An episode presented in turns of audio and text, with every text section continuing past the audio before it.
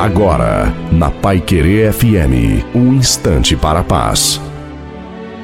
Olá, ouvinte da Pai Querer FM, sou o pastor Tinonim e tenho agora uma pequena mensagem para você. Um exército pode ficar um ano sem ação, mas não pode ficar um minuto sem preparo.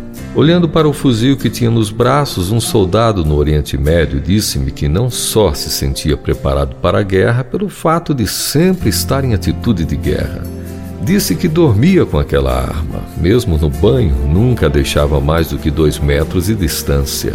No lado espiritual, cada um seria muito mais próspero caso tratasse a armadura de Deus da mesma forma. É complicado precisar reagir sem ter na hora a peça certa da armadura.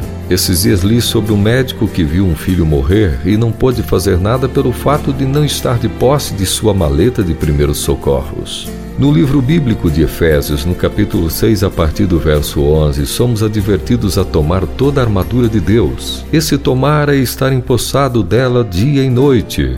Você pode estar sem ação, mas não fique sem preparo, pois o inimigo já deve ter dado umas passadas por perto de você hoje, e a melhor maneira de deixá-lo apenas na condição de tentador é usando as armas que Deus mesmo dispôs para nós. Amém.